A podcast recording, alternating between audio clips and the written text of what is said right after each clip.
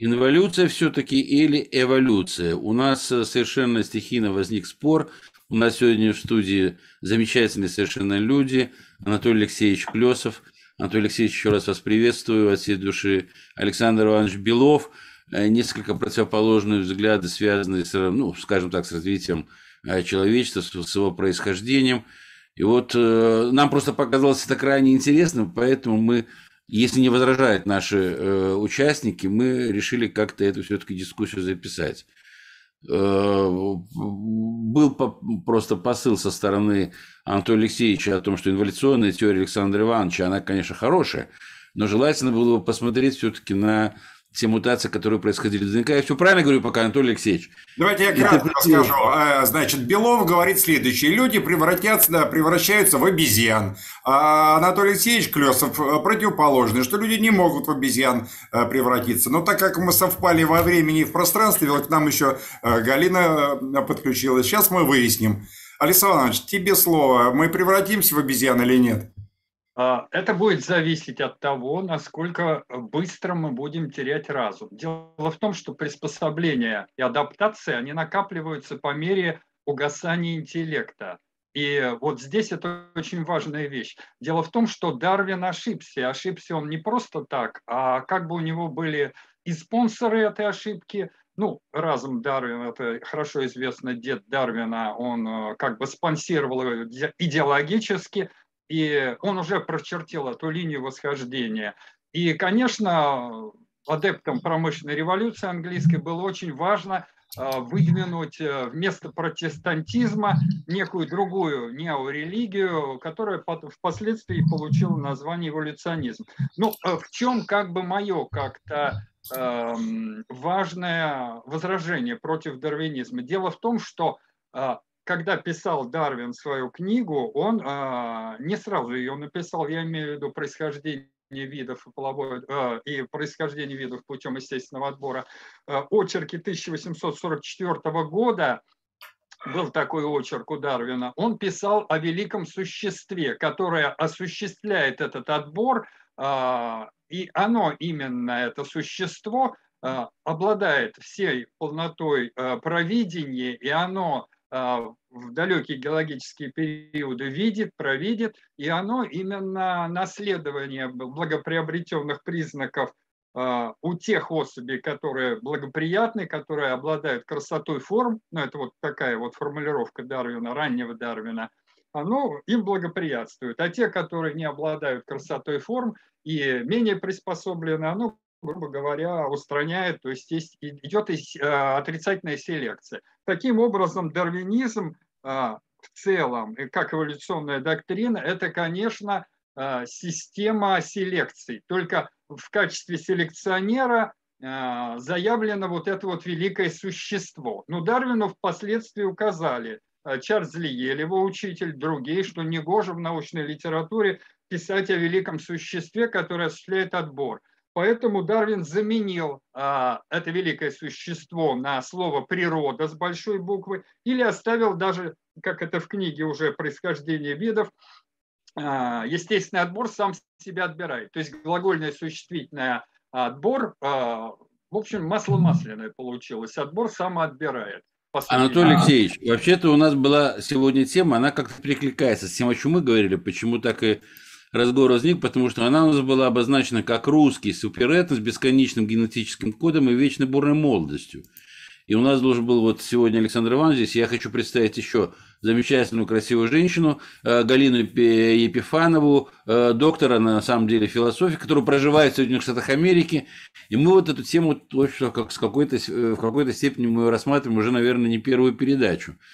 Куда она нас выведет, вынесет, мы пока Э, не знаем, скажем так, но поскольку сейчас есть очень большой интерес таким понятием, как цивилизационный код, значит, там э, происхождение, исход корней. Вот мне, я когда вас слушал сегодня, вы говорили про вот э, удивительную какую-то такую сущностную, что ли, основу того, что мы называем эрбином, или того, что вы называете эрбинами, это заходить на территории и, в принципе, зачищать в какой-то степени то, ну, другое, скажем так, население, которое там проживало. На самом деле, Э, как-то это параллельно, может быть, у нас получилось, но я в последнее время на это обращаю внимание. На самом деле это так. То есть вот куда заходит обычно, крайняя жестокость по отношению к тем людям, которые там есть. Ну, я нашел какие-то исторические вещи, связанные с нашествием Карла, значит, Великого там на саксонские земли, когда было фактически вырезано все население, ну, все саксы были вырезаны. Его поход против вот этой вот аваров, которая была, у них государственность такая была там в Центральной Европе, да, там, где сейчас Венгрия находится. И фактически, ну, судя по тем историческим я не специалист, скажем так, в других областях, но могу читать, ну, грубо говоря, какие-то исторические хроники, там написано, что была зачищена полностью территория, и потом этих авар на самом деле ну, практически не осталось, потому что, судя по тому, что писали люди, там летописцы, там даже не оставался, там ни один младенец, ни один старик, никто там не оставался, зачищалась полностью территория. Ну, и оттуда такой... Погибоша Аки Авары. Да, да, да, да, да, во-во-во, совершенно, совершенно, да, э, совершенно да, точно. Аки-обры, точнее. Аки, аки-обры, точно, абсолютно, да. И вот, э, на самом деле, ну, я уж не говорю про то, как немцы сюда, ну, фашисты сюда заходили, не буду называть немцы, нацисты заходили сюда. Очень сложно представить русского человека, который бы зашел, скажем так, или там на территорию Германии и фотографировался бы на фоне там э, повешенных там или расстрелянных, и от этого получал какое-то удовольствие. И поэтому Особенно сейчас обстановка такая. Мы решили, что эта тема будет какая-то вот она а, важная. Поэтому, уж извините, так у нас немножко экспромт получился. Но это чтобы вести вас немножко в курс дела, да. Очень хорошо. Давайте я вставлю немножко э, тоже в виде такого полувведения. Ну, дело в том, что я бы не хотел заходить на территорию Александра Ивановича. Я бы хотел оставаться на своей территории. Иначе это будет э, неправильно, некорректно и, и глупо, я бы сказал. Поэтому я бы в этой дискуссии оставался на территории мутации в ДНК, потому что она перекликается, конечно же, с тем, что некоторые э, считают, что это вот э, теория Дарвина, хотя Дарвин о мутациях, понятное дело, э, ничего не писал, и ДНК ничего не писал, поэтому это ему приписывают. Далее, что касается, все-таки я горячую тему сейчас вы затронули последнее, вот я живу уже больше 30 лет в США – и я застал еще в 70-х годах, э, в середине 70-х годов в США, они были другими совершенно. Э, тогда я, когда услышал я русский язык, э, русскую речь через год после начала моего пребывания, я думал, у меня галлюцинации пошли. Не мог просто даже в это поверить. А, а потом, через много лет, кто-то из моих знакомых на улице нашел рубль. Э, в американском городе. Ну и стало понятно, что все, это уже, это уже да, начало, начало такого конца Америки. Так вот, я к тому, что я наблюдаю э, то, что вот я условно назвал эрбинами, то есть носитель гаплогруппы R1B, но и к нему, так сказать, близкий в этом отношении, наблюдаю больше 30 лет. я вижу, конечно же, гигантскую разницу менталитете, в отношении э, там, к делам, к э, юриспруденции, если угодно, к обязательности. Если у русских примат э, справедливости, то у американцев, конечно, примат законы э, и так далее. Тут можно продолжать по-разному. Но дело в том, что в этом же есть, я вижу, большую, если угодно, биологическую смысл. Он, наверное, все-таки не биологический, а социально-биологический. Дело в том, что гаплогруппа R1A, которая 51% в среднем этнических русских, и гаплогруппа R1B, которая 60% в среднем в Европе, э, западной и э, центральной, они образовались и та, и другая гаплогруппа, они образуются путем мутации. Люди, естественно, жили, жили, и у них проскочила у кого-то мутация, которая закрепилась, Потом они потом стали расходиться, и так разные гаплогруппы стали расходиться в разные стороны, и можем проследить, а, куда они мигрировали по этим мутациям и так далее. Короче говоря, вот R1A и R1B образовались по всем данным в Южной Сибири. И там, и там. Это родственные гаплогруппы, они образовались из R1, R1 тут довесок получил А в одну сторону, Б в другую. И они ушли, так получилось, что не длинными миграциями, долгими ушли и оказались в Европе но шли они разными путями. А R1A а образовалась 23 тысячи лет назад, R1B 19 тысяч лет назад. Это легко считается по мутациям, необратимым мутациям в их Y-хромосоме. Так вот, R1A а ушли пониже, по южной дуге, так сказать, через вот Иранское плато, через Анатолию и вышли, судя по всему, на Балканы и дальше в Европу, а Р-1 вышли по северной дуге. Это через Северный Казахстан, через Приволжские степи, ну и дальше там было сложности, они разошлись на разные ветви. Но факт о том, что они, получается, миграции заняли по меньшей мере 15 тысяч лет разными путями. То есть эти племена находилось 15 тысяч лет, по-разному шли, разное окружение, разные обычаи, разные отношения старших к младшим и наоборот, разные обряды, в том числе похоронный обряд, э, когда Эродина хоронили на э, значит, скорченном положении, э, мужчин на правом боку, женщин на левом боку, а Эрбины Р1Б хранили на спине. Значит, тут даже, и точно не даже, а просто так сложилось. И, короче говоря, когда 15 тысяч лет эти племена жили раздельно, понятно, что у них ментальность, в современном понятии этого слова, сложилась разная. И они встретились в Европе только примерно 5 тысяч лет назад. И Р1Б, они не просто зачистили Европу, то есть это люди, которые в прошлом кочевники, а Р1А никогда кочевниками нет, ну нет, виноват, как скиф они были уже на, на поздней стадии. Так вот, эти кочевники в прошлом, когда они пришли в Европу, они начали с того, что уничтожили практически, ну не то, что полностью, кто-то, конечно, выжил, коренное население автоктонов. Коренное население было уничтожено, остатки бросились в разные стороны, э, на периферии Европы. Кто на Скандинавию, кто на, на Британские острова, э, кто на, э, значит, в, в Анатолию, а кто на русскую равнину. Вот ордена бежали на русском, но не знаю, бежали, может, они шли боевыми порядками, сохраняя достоинство, но не важно, потому что они передвинулись на русскую равнину. И вот с тех пор R1А и R1Б находятся в известном смысле на ножах. Разная культура, разные повадки, так сказать. И вот образовалась, что интересно, граница между ними.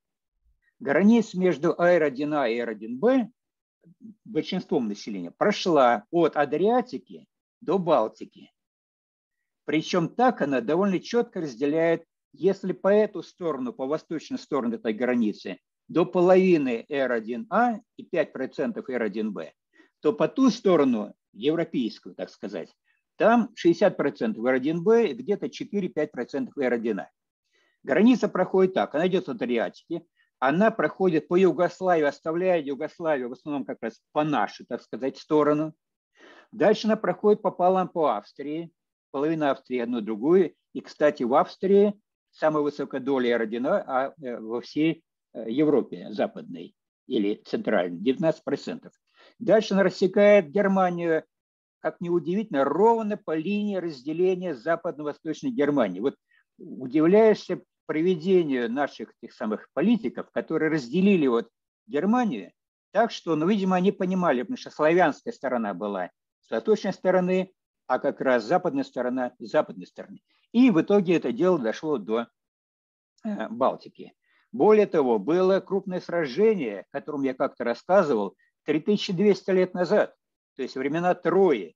Это сражение было, судя по всем данным, между Р1А и Р1Б а как раз на реке Талензе, это, это э, между Берлином и Балтикой, и Эрдена победили, потому что всех, кого нашли, а побежденных бросали просто в реку, и недавно их там нашли. Они все R1B и 2А, но это, так сказать, их, с ними были вместе часть тех, кто остались при уничтожении. Так что здесь, если посмотреть на историю, я опять же э, не хотел бы приукрашивать, действительно получается, по крайней мере, может, мое, мое воспитание – так позволяет сказать, что все время шло наседание со стороны вот R1B, западной стороны, на восточное. Ну, а последнее время, ну, мы знаем, это, это и Карл XII, это и Наполеон, это и Гитлер, и, и, и, и, и, а граница держалась. И вот только в последнее время она стала поддаваться. К сожалению, прогибаться в сторону восточную. Больше Восточная Германия, Болгария, Чехия, вот только Сербия ну, держится. У меня в связи с... Есть... Да, я прошу. Да. да. И вот получается, что э, когда я живу и там, и приезжаю, опять же, я в Россию приезжаю регулярно, Я вижу разницу каждый раз. Я думаю, что э, уважаемая Галина, э, наверное, это подтвердит, потому что если у русских это действительно прямая справедливости, а закон не так важен. Если он несправедлив, это, не, это, это нечего соблюдать. Ну, ну что, он несправедлив. Американцы, конечно, вообще у них понятия справедливости особо нет. Но я понимаю, что justice, э, есть такое слово, но его больше вот BLM его произносит, что no justice, no peace. Нет justice, как нет справедливости, нет мира. А так в нормальной жизни американской, причем справедливость, но есть закон. Справедливость вообще неуместно совсем понятие. Потом отношение к э, все-таки славяне, вот такие восточные, и вообще вот эти родина, они больше склонны к тому размышлизму, к самоанализу, самоедству, если угодно. Вот это вот, а, а, а кстати, родина это же индийцы, это же высшие касты, почти все родина. Вот то же самое взять эту йогу, все опять же вот такие вот э, ментальные упражнения, это же не свойственно на самом деле э, тем самым Родинбай. Из чего я прихожу к неутешительному выводу, что есть какая-то экзистенциональная, как сейчас модно говорить, разница между вот теми и другими. И, и то, что когда все эти вот переговоры, которые ни к чему не приводят, это они ни к чему и не приведут потому что э, вопросы решаются, к сожалению, великому, решаются силой. Вы вспомните, что произошло на Кубе, кубинский кризис. Я, кстати, тогда жил на, на э, ракетно-космическом полигоне в то время, 62 год. Я помню, э, как электричество в воздухе висело. И почему убрали значит, американцы э, свои базы из Турции? Только потому, что была сила, потому что на Кубе были ракеты, которые подлетное время было до, до США всего никакое, там, что там, 90 миль э, расстояние. Вот, поэтому, понимаете, клонить к тому, что сейчас э, нужна э, сила непременно в таком виде, не хотелось бы об этом думать. Но договоренности, похоже, э, никакой не будет. Это к тому, что вы сказали, э, славяне – это больше, мне кажется, мягкие, больше наивные, хотя считаю американцев наивные, другая наивность, больше доверчивые, и вот, вот так получается. А. Так получается. Поэтому, может быть, в этом есть антропологический смысл. А, не, не, не знаю. Тут у меня большое спасибо. Сейчас, Александр Иванович, секунду буквально. Uh, вот у меня вопрос Галине просто. Вот все-таки uh, четыре мужчины Э, четверо мужчин присутствуют здесь, значит, тут э, какие-то теории и все прочее. Женщина смотрит и думает. И я хочу вспомнить слова Шекспира. Две равноуважаемых семьи, Вероник, где встречают на события, ведут междуусобные бои, не хотят унять кровопролитие, но э, там случилось, значит, там, я уже забыл, там двух семей, но полюбили дети двух семей, и им судьба постраивает козни. И смерть детей у гробовых дверей как кладет конец кровавой розни.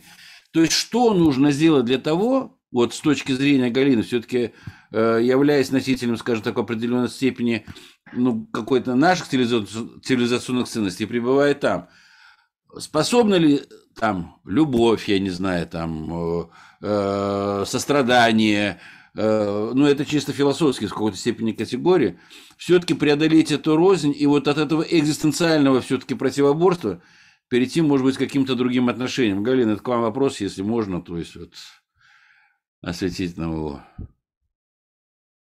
Микрофон только включите, да? Микрофон у вас выключен, да. да. А, согласна с тем, что действительно здесь идет такое столкновение. И, конечно же, хотелось бы, чтобы был какой-то мир. Ну, наверное, на уровне культуры можно пробовать э, договариваться на основе э, каких-то общих знаменателей исторических, например. То есть, опять-таки, мы говорили о, ну, раньше говорили о том, что э, американская культура, она активно пропагандируется, да, она активно так формирует вот это информационное поле через Голливуд. И если в русской культуре будет выстроен, восстановлен вот этот аналог, да, а, определенная такая вот, условно говоря, массовая культура, ну, в хорошем смысле слова, да, какой, какой-то вариант этой массовой культуры, в котором будут транслироваться свои ценности, чтобы это можно было вести вот такой диалог. А через него уже, собственно, и транслировать свои идеи, в том числе необходимость этого диалога, потому что война, она а, она разрушительна, да, это, я думаю, никто из обычных людей, никто не хочет войны, потому что это страдание и смерть. Но э, через, вот это, через культуру, я думаю, вполне можно договариваться. То есть как, как вариант, вспоминать какие-то исторические события. Например, э, роль э, России да, в гражданской войне в американской гражданской войне, да, когда там русские эскадры зашли на территорию на Сан-Франциско и Нью-Йорк, и тем самым э, поддержали э, северные штаты, да, и таким образом уже э, и независимость от Великобритании да, случилась таким образом.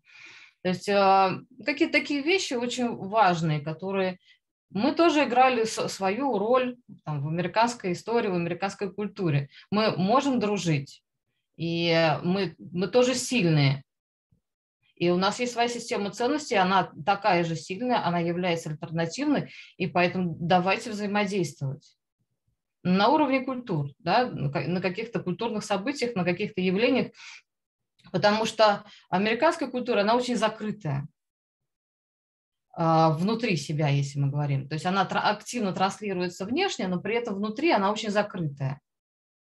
И поэтому э, очень сложно пробиться. То есть обычно американец, он достаточно любопытный, как и любой человек, и открытый в этом смысле, и открыт к диалогу обычный человек. Но он не видит ни русских фильмов, ни там, ну, мультфильм, кроме Маши и Медведя, да, который вот дети сейчас очень популярны в мире, вот они смотрят.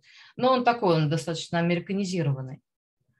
Но если они будут видеть какие-то варианты вот э, культурных проявлений, я думаю, вполне это возможно. Уважаемая Галина, Спасибо. давайте сделаю вам э, комплимент э, хороший, не такой, не шаблонный. Вы, русский человек, и остались русским человеком. В этом сомнений нет. Вот послушав ваши несколько фраз, это ясно. В американец, он не будет смотреть эти фильмы, потому что фильм на самом деле прекрасный, и фильмы сейчас есть хорошие. Я вспоминаю, там, не знаю, там, «Судьба человека», не знаю, там, «Они сражались за Родину» или, или э, «Москва слезам не верит». Но вы спросите, кто смотрел даже оскаровский фильм «Москва слезам не верит»? Никто. Они не смотрят французские фильмы. Спросите, кто смотрел там «Щербургские зонтики»? Никто. Вы спросите, кто смотрел «Мужчины и женщины»? Никто практически. Поэтому не будут они смотреть фильмы э, российское производство, пусть хоть они трижды голливудские, по, по я не знаю, почему-нибудь. Поэтому это раз. Вы подходите, при всем уважении к вашей точке зрения, я ее разделяю, кстати, я такой же. Вы подходите с категориями, мерилами благодарности к прошлому. Понимаете, у нас половцы выступили вместе с русскими на Калке, бог знает когда, и до сих пор к половцам у русских хорошие отношения, так вот, по исторически хорошие отношения. Они был с нами вместе, выступили и погибли. Поэтому таких примеров можно э, много вспоминать. А, мы э, ценим, русские, славяне, мы ценим доброту и хорошие дела, сделанные в прошлом. Американцы, они слишком прагматичны, чтобы вот вспоминать, что эскадра стояла там это время, там что-то предотвратило, ну, то есть хорошо, что удалось русских использовать. Очень хорошо. Удалось их путем нашей славной дипломатии, что их уговорили, чтобы они тут присутствовали, и слава богу, а теперь, пожалуйста, убирайтесь своясь. Я, понимаете, я не хочу показаться таким антиамериканистом. Как раз я благодарен этой стороне, потому что, ну, я не знаю, она позволила мне развернуться в научном отношении. Я до сих пор продолжаю активно работать. Она создала мне условия для хорошей работы, о котором я, когда я могу ни о чем не заботиться, а, поскольку все уже получено, сделано, схвачено, и я надеюсь, до конца жизни своей я обеспечен здесь. Поэтому я ценю как раз американскую систему, которая позволяет развернуться способностям, а, безусловно. Но когда речь идет о какой-то благодарности в прошлом, а, о том, что договариваться можно на принципах культуры – но культура другая совсем. Вот я должен признаться, я в принципе не смотрю американское телевидение. То есть я смотрю иногда там 5 минут в день или 10, когда делаю зарядку, смотрю новости. И то не, не CNN, а смотрю Fox, которых я и сейчас в немалой степени разочарован. Но тем не менее, потому что это, это не, те, не то, что я хотел бы смотреть. Вот ко мне приходит, как к любому американцу, приходят э, списки, какие сейчас новые фильмы вышли, с краткой, так сказать, синопсисом. Но я смотрю, это монстры, это убийства, это нашествие инопланетян, ну, то есть это сплошь, редко когда, редко, не знаю, раз, наверное, в несколько лет выходит фильм, который действительно э, приятно посмотреть. Да, да найди его еще в этой, э, как иголку в стоге сена. Поэтому мы, на самом деле, конечно, разные. А, и когда сесть вместе выпить, да, мы одинаковые. Я когда работал здесь 50 лет назад почти, а, у меня было ощущение, что американские русские, ну, просто одни и те же. Ну, просто вот, а, даже тематики разговоров. И когда я потом вжился, стало понятно, что ой, не те. А, действительно, очень во многом не то. Вот. Опять же, при том, при всем, что хороший пример. Так вот, все-таки давайте я не хотел бы э, на себя тут тянуть э, одеяло, э, все-таки о мутациях. Я вот с Александром Ивановичем здесь, правильно я произношу имя отчество? Александр Иванович, да, все правильно. Да. Значит, я мы, видим, по-разному понимаем понятие инволюции. Он на своем поле, видимо, у него свои критерии, свои термины, свои парадигмы. Я, я два слова могу сказать, а, Анатолий Алексеевич. Да, я пожалуйста. Сказать, пожалуйста. что такое инволюция, кратко. Да. А, на самом деле, вот даже на примере людей, современных людей, расовой группы, да, вот мы на прошлом как раз нашем собрании говорили о суперэтносах. Ну, есть, допустим, дальневосточная малая раса, включает китайцев, японцев, а, корейцев. А, что? Она объединена неким менталитетом. Но это по а, старой терминологии советское общественное сознание. Поэтому у них сознание сформировалось от того, что они э, сельским хозяйством занимались, выращивали рис, проса, обслуживали великую степь. В принципе, и даже а, фенотип и генотип, он тоже сформировался впоследствии вот этого а, их жизнедеятельности. Они мыслят определенным образом. Они коллективисты, они трудоголики, они очень управляемые и так далее, и так далее. На этом менталитете строится а, вот по Гумилеву суперэтнос китайский, и вот то, что они как бы захватывают мир и так далее. Второй момент когда, а, ну да, я стал про инволюцию, опять перешел на суперэтнос. Очевидно, это неправильно. Так вот, что такое инволюция? Это наследование благопри... благоприобретенных признаков при э, отсутствии разума или при его постепенном уходе. На самом деле э, эти признаки наследуются, то есть, в принципе, существуют не в природе существуют мутации, вы правы абсолютно, но они индифферентны. Вот кошмар Дженкина показал, ну не кошмар Дженкина, а Дженкин непосредственно, э, Дарвин это потом э, обустроил, как, вернее, так сказать, определил как кошмар Дженкина, и действительно он согласился со многими его доводами. Это человек, который кабель э, трансатлантический инженер, математик тащил, и в принципе он посчитал, что мутации не могут в дикой природе а, формировать новые популяции. Просто нет для этого. А тут же эти благоприобретенные признаки или эти мутации, как это в селекции происходит, а, которую а, селекционер определяет. Вот в природе этого нет, потому что потомство неприспособленных, оно тут же начинает скрещиваться с приспособленными. Поэтому для меня это очень важный момент. Дарвинисты это эм, как бы игнорируют этот момент. На самом деле в природе происходит совсем другой процесс. А, в, приходе, а, в природе наследуются благоприобретенные признаки. То есть, иными словами, вот человек, допустим, теряя разум, начинает превращаться в обезьяну, в шимпанзе. Это полезные приобретения, потому что, теряя разум, он сужает свою кормовую базу. Вид становится бывших людей на грань выживания. Становится, им надо ускорить производства потомков, что и происходит, укорачивается объем жизни, ну, величина жизни, э, им надо превратить свою стопу в хватательный орган, чтобы хорошо залезать. Рвется метатарзальная связочка, которая определяет вот, э, головки плюсневых костей, они превращаются в древолазателей хороших. Вытягиваются челюсти, появляются клыки мощные и так далее. То есть э, то, что мы видим и определяем как фенотип, характерный для того или иного вида, скажем, для шимпанзе, это э, результат приспособлений и адаптаций, и наследования этих приспособлений и адаптаций. То же самое мы можем рассмотреть и в человеческой популяции. Долго спорили, почему э, у негроидов, допустим, вывернутая слизистая оболочка э, рта и почему у них черная кожа. Но это же ежу понятно. Еще в 50-е годы э, стали, говорить о том, что, в общем, ультрафиолет воздействует на кожу, вырабатывается меланин, защитная реакция, кожа чернеет. Это защитная реакция. Слизистая вывернута, потому что, э, в общем-то, влагоотделение. Курчавые волосы тоже, они воздают, создают воздушную продушку между палящим солнцем и так далее. Негроиды, в принципе, не могут Э, себе позволить такую роскошь, как хорошо думать э, и на всякие материи. Почему? Солнце шпарит, мозги плавятся, надо куда-то залезть в тень, если это день, да, и отсидеться, отлежаться, отоспаться. Как только солнце уходит, это палящее солнце тропическое, можно вылезать, устраивать танцы с барабанами, можно, так сказать, там э, все, все такое прочее, пляски и прочее разное. Поэтому тип негроидов, ну, негроидные, э, допустим, пигмеи или там негроидная раса, они сформировались в определенных климатических условиях.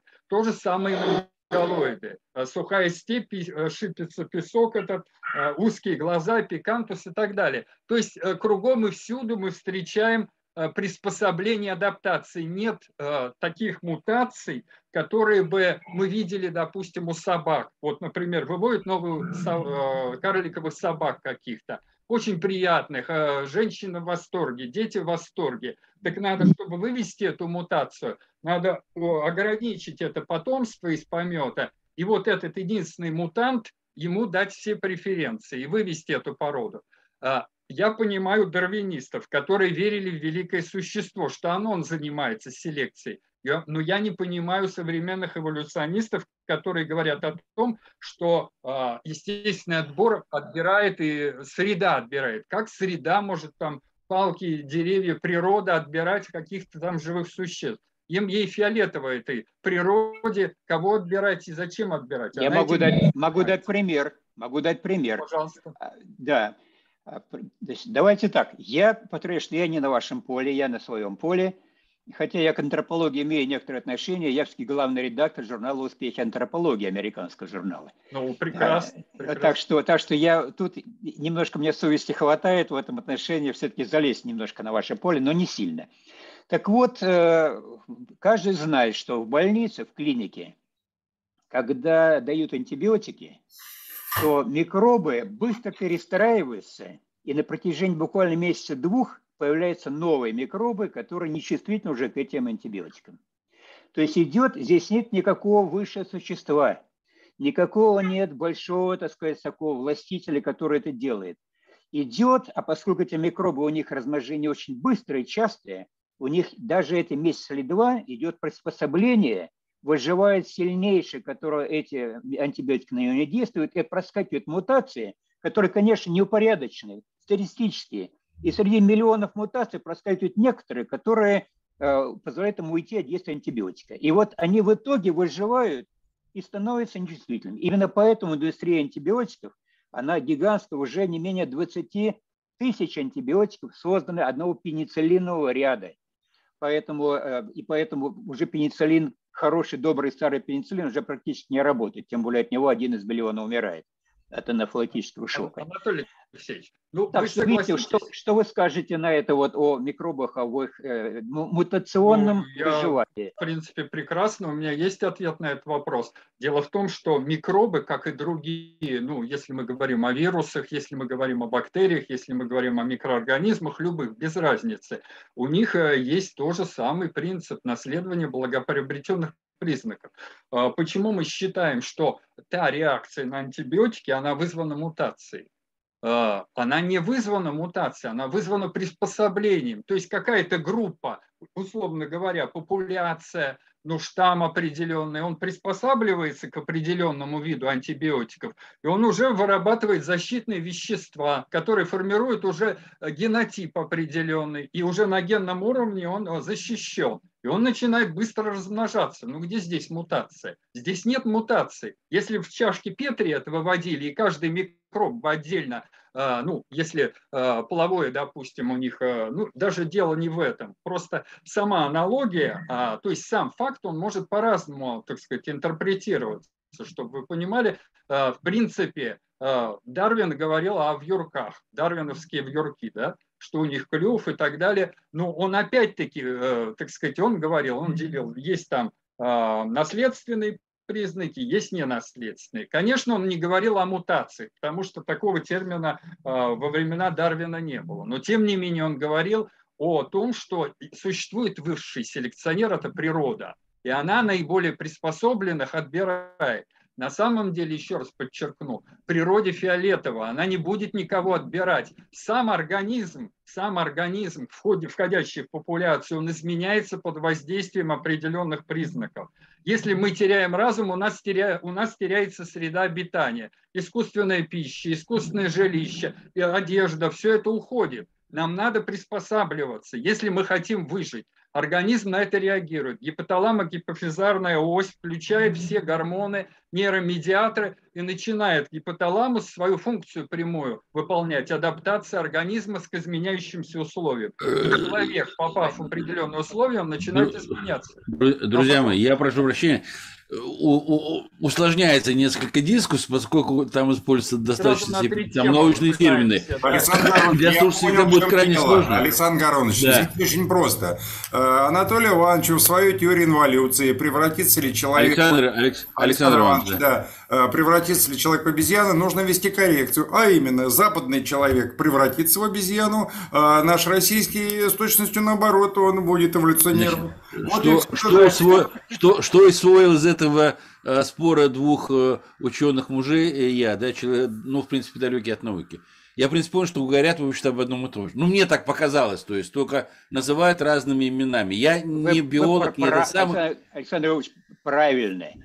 Потому да. что у нас, мне тоже сложилось, что разница семантическая. Семантическая, да, то есть она дело не... В том, что, дело в том, что когда Александр Иванович говорит о том, что у него меняется значит, генотип, а, а я-то, я-то с стороны мутации ДНК, я же понимаю, что изменение генотипа просто так не получается. Это же замена одних нуклеотидов на другие. Потому что замена генов, или на самом деле не замена генов, даже, даже легкое изменение – это означает, что какие-то одни нуклеотиды заменились на другие. И поэтому это и есть мутация по определению. Или трансформировались, а, а, а, Анатолий Алексеевич. Это не важно. Вот, вот заметьте, вот простой пример, ну вот просто простой маленький пример.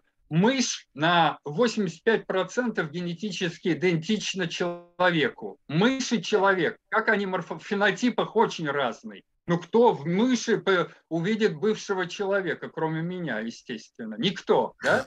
Вот. А, но спрашивается, нет, ну она мышь похожа, если ее распрямить, э, поставить, там все есть. И рудименты даже первого пальца большого, все там есть, человеческое, да.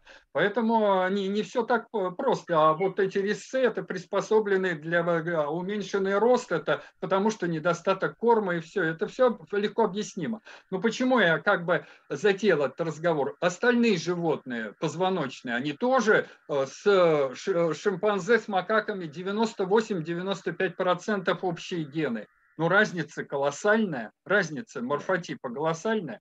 Значит, спрашивается, каким образом это могло бы произойти? Все очень просто. Сначала изменяется психотип, потом изменяется фенотип, даже сначала физиология изменяется, потом уже морфологические изменения – начинают там они кушать листочки гориллы, а, какую-то у них э, избирательность пищевой стратегии и так далее. А, начинаются клыки, это оружие, которое ты с собой таскаешь, потому что внутри групповая агрессия самая мощная. Чем обороняться? Не кулаками же, а потом еще надо научиться кулаками. Они же не могут, как этот Тарзан, а, вспомнить э, ну, то, что, так сказать, генетически унаследовано от этого своего лорда. Поэтому, конечно, они э, начинают изменяться. Это изменение идет э, сначала от психотипа, потом к физиологии, потом к фенотипу, и уже потом изменяется генотип. Ну, по крайней мере, вот такая цепочка, она четко, логически показывает вот этот путь инволюции. С точностью наоборот, с точностью наоборот. Я, я позволю себе задать один вопрос, я хочу задать все-таки Галине, потому что она смотрит на нас, ну, Галина, извините, она нельзя говорить, да, в присутствии женщины, Галина смотрит на нас и немножко улыбается, как женщина, а женщина – это носитель все-таки мудрости, да? Вот те картинки, которые в последнее время я часто вижу в интернете, значит, человек там, он из обезьяны превращается в человека, а потом идет обратный несколько процессов, то есть он все-таки деградирует опять до обезьяны. Ну, есть достаточно много картин, которые пытаются объяснить современное общество и к чему оно приведет с точки зрения, скажем так, философской, с точки зрения женщины. Что к этому может привести? Это вот деградация все-таки определенно то, о чем говорит Александр Иванович, э, э, ну вот это вот умственное, то есть потеря вот этих вот э, необходимости мыслить, потеря, потеря необходимости там, ну, эмоциональный свой, свой фон как-то развивается вообще, да я, потеря этого что... движения к небу, да, вот что здесь я, может ясно, лежать? Ясно что, Александр да? Горлович, ясно что ЕГЭ к этому приводит. Это к этому ведет, да? Конечно, вот оно так и получается. До ЕГЭ дошли, а потом пошли уже вниз. Пошли на уже сам... обратно. Ну, конечно. На самом деле, я с чем согласен совершенно с Александром Ивановичем, что часть людей тупеет. Вот я, переводя на простой язык, что идет деградация человека, да, часть людей тупеет, но это часть. А, а, а другие умнеют, а, а другая часть тупеет. Дело в том, что все мы видели по, по телевизору, как подходят там в Москве э, корреспонденты к людям и спрашивают, а кто был Суворов там, да, а, значит, или когда была битва Куликовская. И, и люди понятия не имеют. Вчера я случайно включил телевизор и подошел то же самое, Fox News. Подошел, он ходил по Нью-Йорку э, с микрофоном, в смысле с этим, ну да, с микрофоном. И, пока, и спрашивал у людей, показывает им фотографию Байдена. И говорит, кто это такой? Человек говорит, I have no idea. Я понятия не имею, кто такой Байден. А, и, и, значит... Это как Задорнов еще ходил с фотографией Хемингуэя и спрашивал, кто такой. Ну, а Хемингуэй а, это все-таки уровень, да. Так, на, на самом деле, действительно, э, ряд людей, которые э, и оставим в покое Америку, а вот, допустим, в России, вот действительно, видимо, система образования, она приводит к тому, что люди тупеют в общепринятом смысле слова, но это дело, конечно, не связано с мутациями. И генотип у них тот же, фенотип у них тот же. Все идет на уровне, это, наверное, Савельев с удовольствием об этом рассказал, что это идет э, на уровне головного мозга. А, значит, ну, а, а, с Савельевым а, я вместе учился, я его хорошо знаю очень с разных сторон, которые, может, и вы не знаете. Но дело в том, что а, у Савельева он биологизатор, он дарвинист от, от мозга костей. И Савельев, конечно, а, когда ему надо, он искажает факты. Вот я не, не стесняюсь это говорю вам. А, вот речь у него прекрасная. Всем, всем кому надо факты, скажи. Факты все-таки надо. Ну, если, если в общую теорию моего, допустим, видения что-то не помещается, я тоже иногда искажаю факты.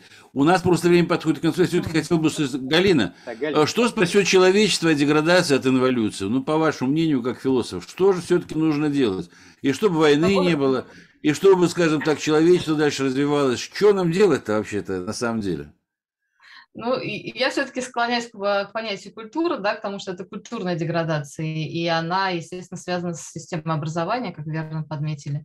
Поэтому в первую очередь, да, это, наверное, даже большая роль женщин в этом, да, то есть в сохранении через семью, через сохранение э, ценностей, через э, возможность э, у женщин и желание, самое главное, у женщин нести вот эту функцию воспитательную, потому что сейчас очень много, а, многие люди просто перевели, э, ну, наверное, в 90-е, когда вот этот кризис ценностный случился, а, сказали, что школа должна этим заниматься. Школа говорит, мы не можем заниматься этим, потому что в семье транслируется совершенно другое, например. Семья также должна заниматься воспитанием. И вот эта преемственность, она вот э, разорвалась.